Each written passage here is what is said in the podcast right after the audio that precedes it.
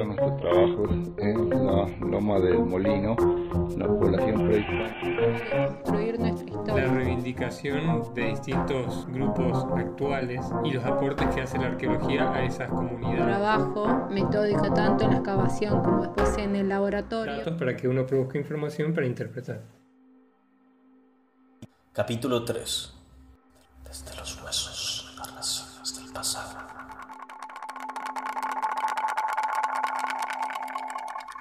Los siglos XIV y XVI, en el Valle de Gualfín gobernaba un ambiente de conflicto. Aún no se sabe contra quiénes, si entre ellos, contra grupos de más al norte que producto de una crisis climática emprendieron viaje hacia el sur, o contra otras poblaciones. Lo que sí se conoce es que los antiguos dejaron sus asentamientos a las orillas de los ríos para evitar las lomas, mesadas y cerros. Los difíciles accesos a sus poblados el control visual y de tránsito del valle, la intervisibilidad entre los pueblos, sumado a sus construcciones defensivas como las murallas, fueron su forma de defenderse y de alertarse. El emplazamiento de los poblados en altura permitía a un gran número de gente tener un control visual de toda la localidad y alrededores, y así poder advertir cualquier movimiento o amenaza, y cuidar el tránsito y las rutas que iban hacia La Puna, Santa María, Andalgalá o La Rioja. Además, los sitios de localidades próximas, al ubicarse sobre las lomadas, podían ser visibles entre sí, y si las poblaciones eran aliadas, puede ser que por momentos lo fueran y por momentos no, podrían comunicarse visualmente, de día a través de señales de humo o reflejos, y de noches por medio del fuego. A estos podemos agregar los sonidos, para las poblaciones que estuvieran muy próximas entre sí. Seguramente en tiempos de amenazas externas o de conflictos muy fuertes, debieron existir códigos que permitían advertir amenazas o solicitar ayuda por estos medios. Restos de armas, como son las puntas de proyectil, pinturas rupestres y la evidencia bioarqueológica nos pueden ayudar a comprender mejor este contexto agitado de las poblaciones tardías del Valle de. ¿Bioarqueología? ¿Qué es eso? ¿Qué nos puede contar sobre las situaciones de conflicto y violencia de estas sociedades?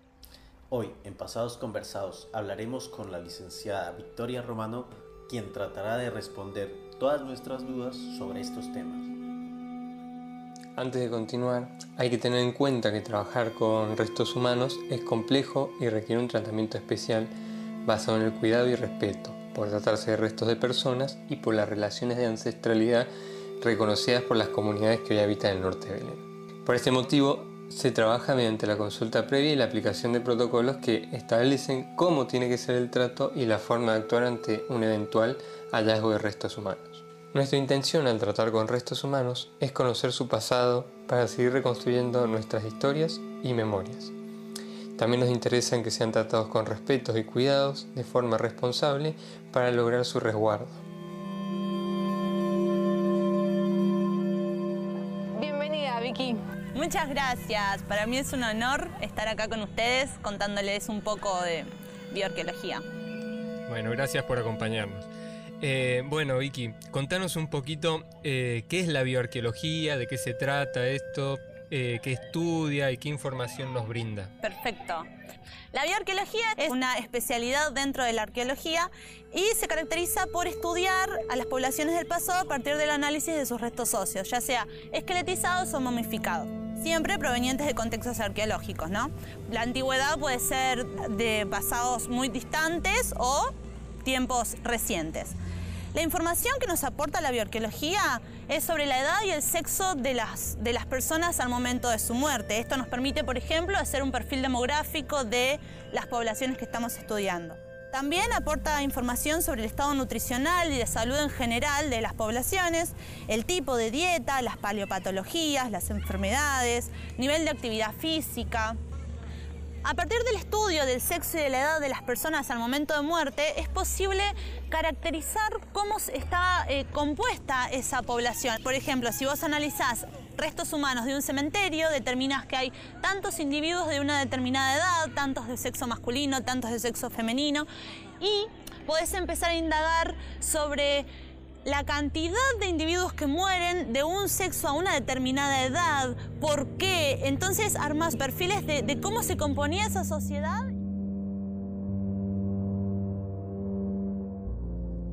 Lo que sabemos sobre la población del Valle de Gualfín es que más o menos en el siglo XV la expectativa de vida estaba alrededor de los 50 años, como mucho, ¿no? Generalmente las personas se morían entre los 45, 50 y padecían bastantes enfermedades como la osteoartritis. Este tipo de enfermedades puede considerarse como producto de envejecimiento y como posibles consecuencias del estilo de vida de estas poblaciones. También se han encontrado entierros de jóvenes y niñas en urnas funerarias.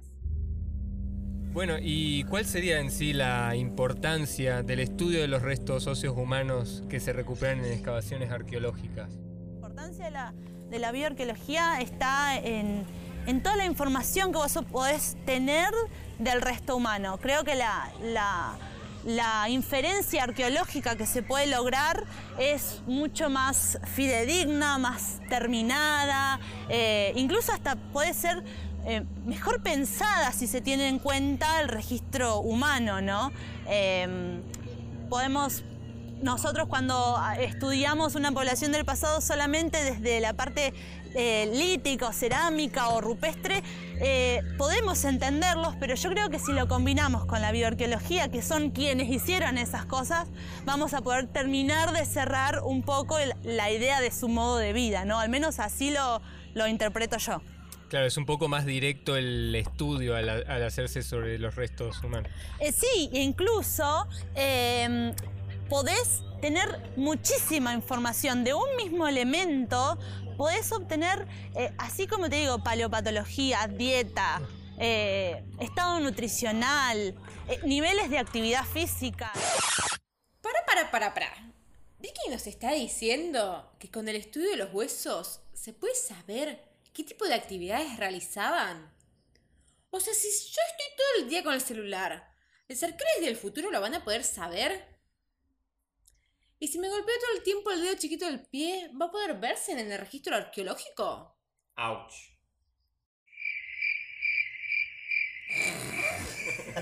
Ouch. Y no sé, eh, habría que ver, tendría que preguntarle a, a Vicky. Igual a mí se me viene a la cabeza un ejemplo muy puntual. ¿Conocen el, el caso de los pies de loto de las mujeres chinas? No, ¿cuál es? Eh, resulta, es muy curioso. Las mujeres chinas lo que hacen es vendarse los pies y utilizar zapatos muy chicos. Y con esa práctica lo que hacen es eh, se le deforman los pies y se le apelmazan los dedos. Y lo que generan con esto es que se impida en algunos casos hacer algunas eh, labores. Mmm, qué doloroso, ¿no? Sí, imagínate, si duele el dedo chiquito del pie, imagínate eso. Entonces, resumiendo, todas las actividades diarias, cotidianas, que son repetitivas como golpearse todos los días a la mañana el dedo chiquito del pie en la cama, o la molienda, la caza, el pastoreo, las actividades agrícolas. El vendaje de los pies. Todas esas cosas dejan una marca en los huesos o en los puntos de inserción de los músculos. Sí, Se por ve lo que conversamos con Vicky, sí. Lo que dice Vicky, sí. A ver. Vamos a ver. Ejemplo, una población cazadora-recolectora va a tener actividades totalmente distintas a una población que su principal eh, forma de subsistir es la agricultura o el, el sistema pastoril. Entonces, a nivel de las inserciones musculares vamos a poder observar diferencias en estos dos sistemas contrastantes, ¿no? Y en relación a la bioarqueología, ¿todos estudian esto, lo de las inserciones musculares, o hay diferentes temas dentro de la bioarqueología? Bien, no. Esta rama es la bioarqueología del uso del cuerpo a niveles de actividad física, pero la bioarqueología al ser una disciplina o esta subdisciplina que tiene tantas eh, ramas, se divide en, por ejemplo, bioarqueología del cuidado, bioarqueología de la salud, bioarqueología de la dieta, de la niñez, del género e incluso hasta de la violencia o del conflicto.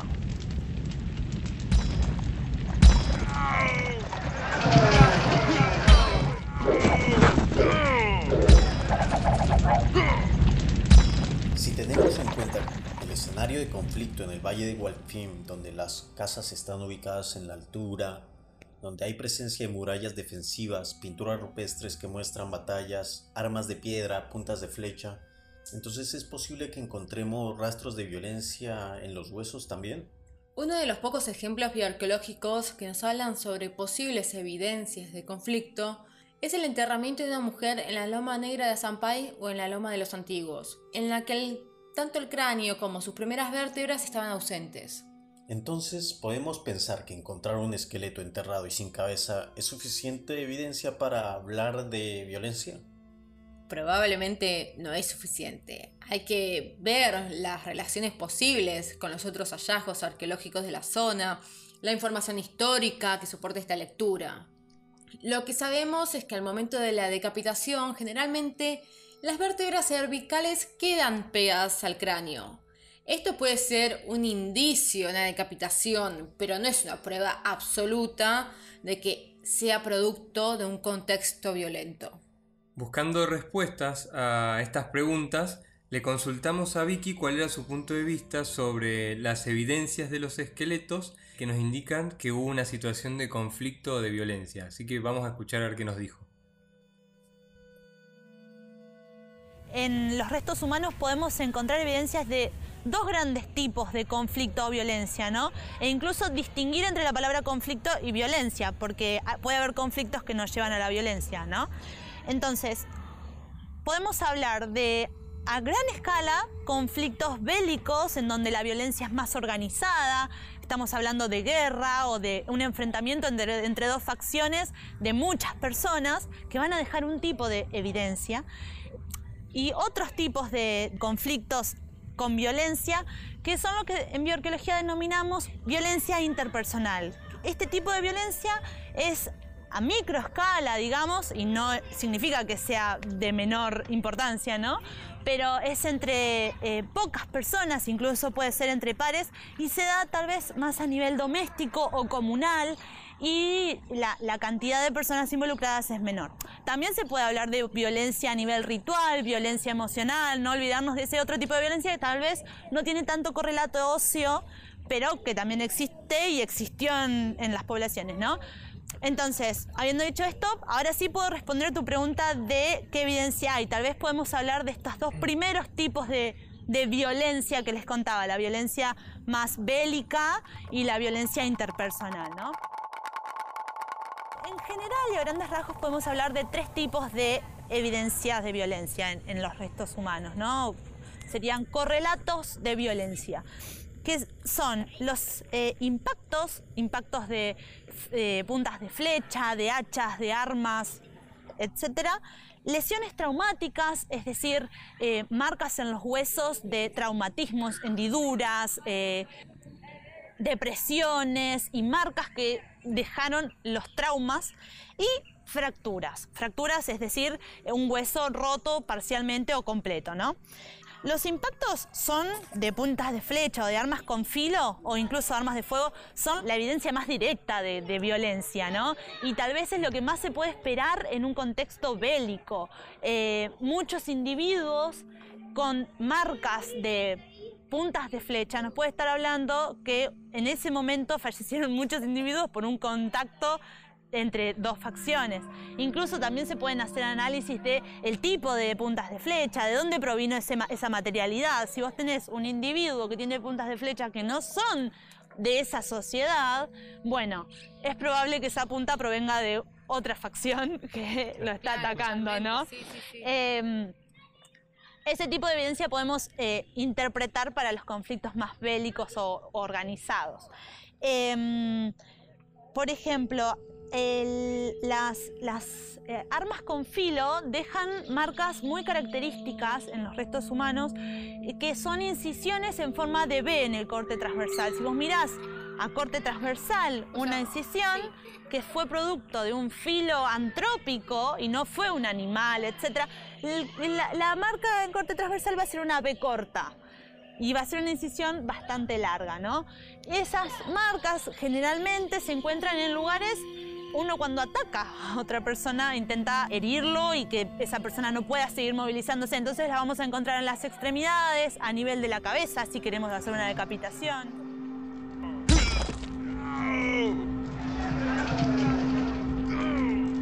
Siempre que uno quiera encontrar evidencias de violencia, tiene que hacer un análisis integral de los restos óseos. Por encontrar una sola marca en forma de B, no vamos a decir que ese individuo tuvo sufrió violencia, digamos. Hay que tener más información para poder afirmarlo.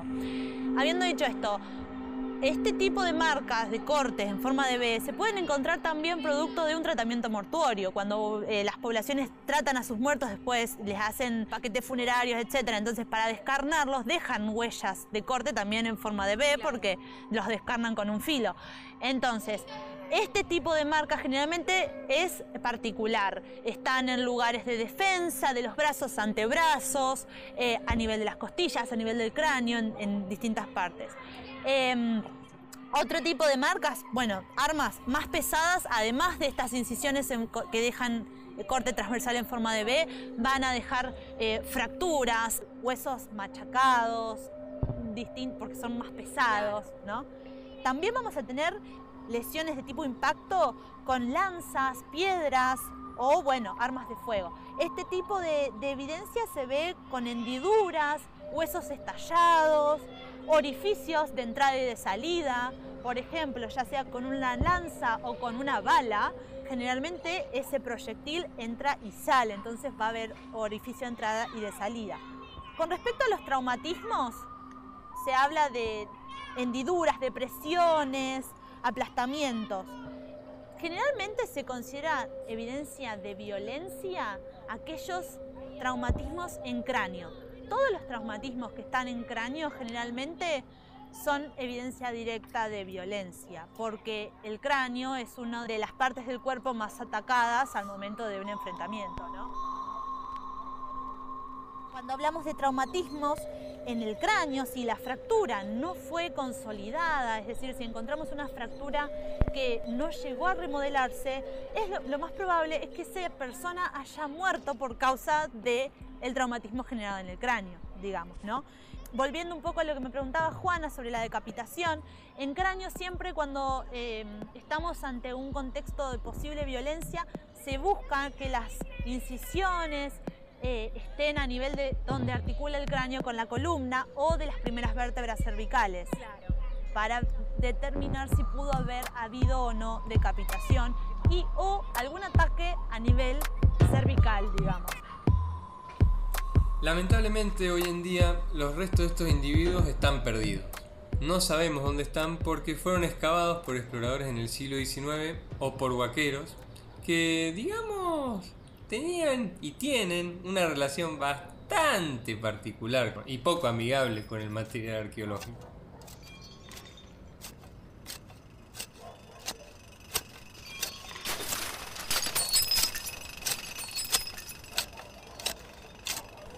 Haciendo un paréntesis, debemos saber que al encontrarnos materiales arqueológicos, es importante dar aviso a las autoridades competentes y al museo más cercano, porque todo resto arqueológico es información sobre las poblaciones que vivieron en el pasado. Cerrando paréntesis, ahora sí volvemos al móvil desde el museo. Si quieren pasamos al último correlato que les quería contar, que son las fracturas. Eh, fracturas em, a nivel craneales y postcraneales. ¿no? Siempre que vemos una fractura y que la, pensamos en, en, términos de violencia, hay que tener en cuenta si esa fractura fue hecha antemortem, que sería antes de la muerte de la persona, perimortem, eh, en torno a la muerte, y las fracturas postmortem no las estudiamos en bioarqueología para hablar de violencia porque ya serían del, resto esqueletizado, pueden ser tafonómicas o pueden ser producto de, tratamiento mortuario. Hablando perdón, perdón, déjame aclarar una cosa. Eh, vamos, en el caso de lo tafonómico, ¿a qué te referís? Eh, Tafonomía sería lo que le pasa al hueso después de haberlo enterrado o después de que la persona muere. Entonces, volviendo, las fracturas antemortem, decimos que son antemortem porque remodelaron. La persona tuvo tiempo de, eh, eh, el cuerpo de esa persona tuvo tiempo de eh, consolidar una fractura, ¿no?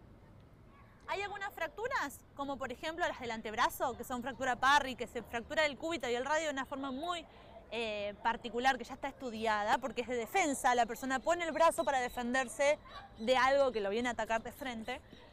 Son muy diagnósticas de violencia. Eh, las fracturas en, en el cráneo también son diagnósticas de violencia. Y otro tipo de fracturas que si uno las estudia en asociación a otros rasgos como del fémur, de tibia, también pueden estar involucradas a violencia, pero no son, eh, no son un correlato tan directo, ¿no? Y las fracturas perimortem, en torno a la muerte, también hay que estar atentos porque pueden ser fracturas que le ocasionaron la muerte a la persona o que se produjeron en el momento que también se produjo esa herida letal o eh, lo que le causó la muerte a la persona. Por ejemplo, lo que les decía hoy de eh, las fracturas de cráneo. Si vos encontrás un cráneo que está fracturado y esa, y, esa fractura no remodeló absolutamente nada, es posible que la causa de muerte haya sido producto del impacto que generó la fractura. O eh, si encontrás otra fractura que no remodeló, es probable que esté asociada a la causa de muerte. No sabes bien la causa, pero se produjo en el mismo momento en que las personas estaban por morir o, cerca de la muerte, ¿no? ¿Y a qué te referís con que la fractura remodeló el hueso? Cuando un hueso se rompe, el hueso tiene la capacidad de volver a unirse, de formarse un callo óseo. A eso en bioarqueología le decimos remodelar, remodelación ósea. El hueso vuelve a su estado intenta volver a su estado anterior. Original, pero diferente. Va a haber un callo, va a haber, va a haber un bodoque entre medio de. en el lugar de la fractura. Quiero decirles que a mí me parece importante destacar esto, que uno para hablar de violencia tiene que tener ciertos recaudos y tiene que ver la imagen lo más completa posible. Siempre que querramos decir que una persona eh, sufrió violencia o estuvo ante un evento que le generó traumas, que pueden haber sido de producto de la violencia, está bueno ver si tenemos cráneo y poscráneo, ver la integridad de ese, de ese individuo para poder generar inferencias o interpretaciones más completas. Asimismo, queremos recordarles que esta materialidad nos habla directamente sobre las dinámicas entre estas poblaciones y son un aporte para el fortalecimiento de las identidades y relaciones de ancestralidad con las comunidades belichas. Este podcast es realizado con el apoyo del Laboratorio de Análisis Cerámico de la Universidad Nacional de La Plata. La investigación y el guion estuvieron a cargo de Juana Fuertes, Daniel Velasco y Juan Manuel Sayés. La narración, mezcla y diseño sonoro a cargo de quien les habla, Daniel Velasco.